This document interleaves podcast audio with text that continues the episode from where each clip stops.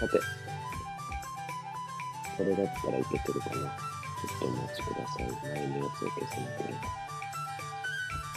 はい。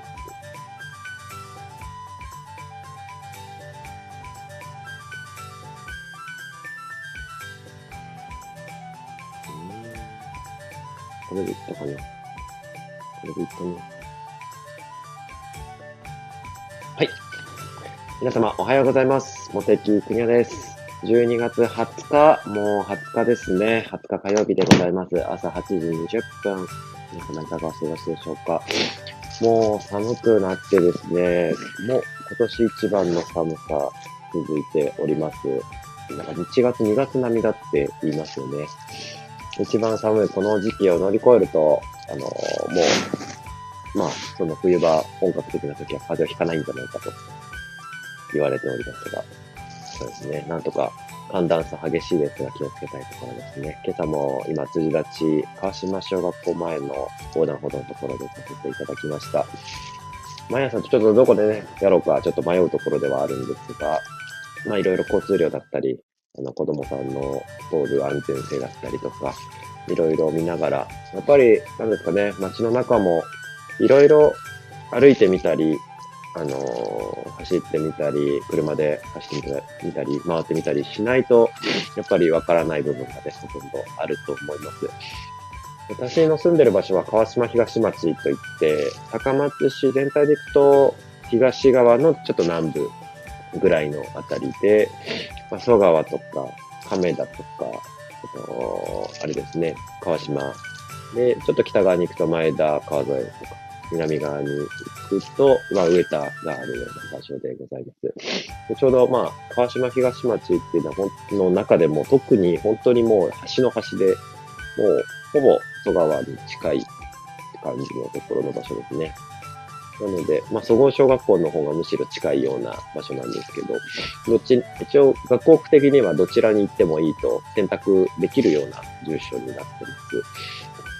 ですね。なので、ちょっと、その子供さんたちが安全に学校に行けるといいなと思ってます。朝がね、子供って早いですよね。7時半には大体もうみんな登校し始めて、わらわらと向かわれてる感じですよね。うん。まあ、ね、お仕事行かれる方も大体やっぱその時間帯が多いので、まあやっぱりまずは、なんかちょっといるなっていうので知っていただくのがすごいありがたいなと思ってやってますか。ちょっと BGM の音量がもうちょっと下げます。みません、50%だとうるさいですので、ちょっと下げます。はい、おはようございます。何でもコメントしていただけたらと思います。そうですね。今日はこの後、高松市議会が最終日ということで、採決とか討論があるので、ちょっとそのあたりの雰囲気も見たいので、あの、ちょっと行ってきたいと思います。朝はですね、そうです。それが10時からなんですけど、高松市議会10時からで、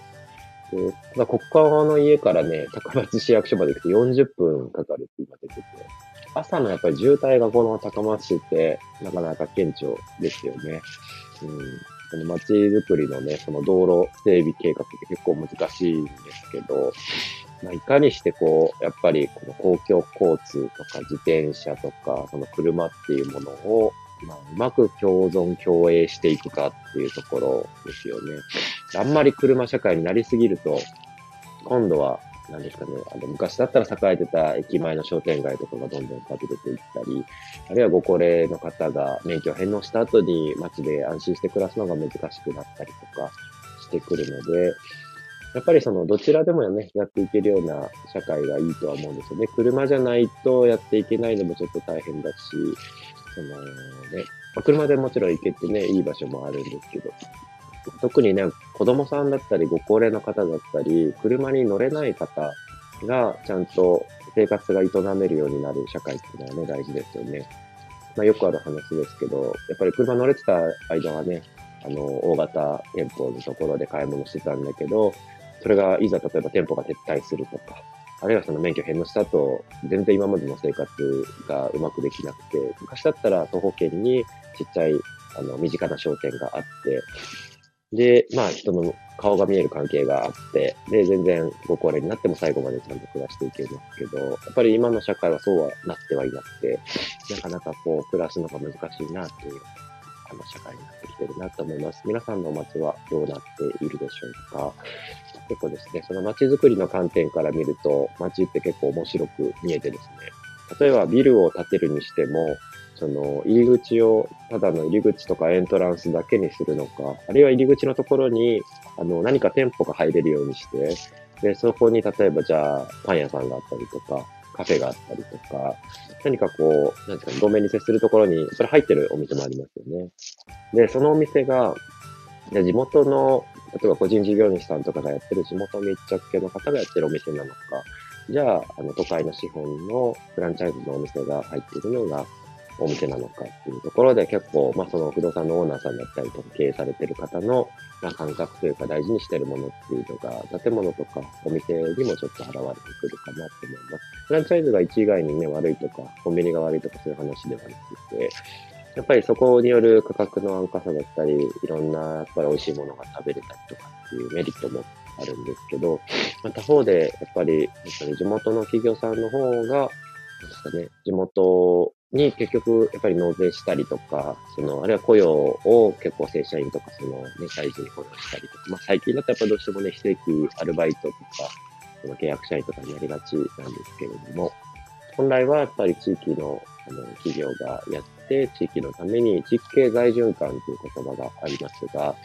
その地域の中でお金を回していくっていうのがとっても大事だなと思います。例えばそのエネルギーだったりとか、油とか、その、なんですか、ガスとかそういうのをたくさんね、消費して買っていくと、その、地元からどんどんお金が外に抜けていくっていうことになるんですよね。でそれがもし林業が自分の地元でできてたりとか、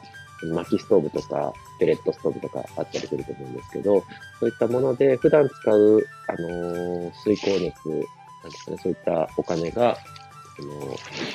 の、地元でちゃんと消費ができて回っているような状態だと、まあ、より、こう、なんですかね、誰かの、誰かの消費は誰かの所得になって、で、その誰かの所得がまた誰かの消費になってっていうことが繰り返されます。やっぱり、資本主義社会の中では、富っていうものはどんどんこう、なんですかね、偏っていってしまうというか、よりお金を持っている方の方が、やっぱり立場が強かったり、影響力が強かったりとか、して、やっぱりその、労働者の方への分配、再分配、その再生産っていうものですね、労働力の。そういったものがなかなか適切には行われないっていうのが、やっぱり社会の実情かなと思います。うん。なので、まあ、よりそうですね、やっぱり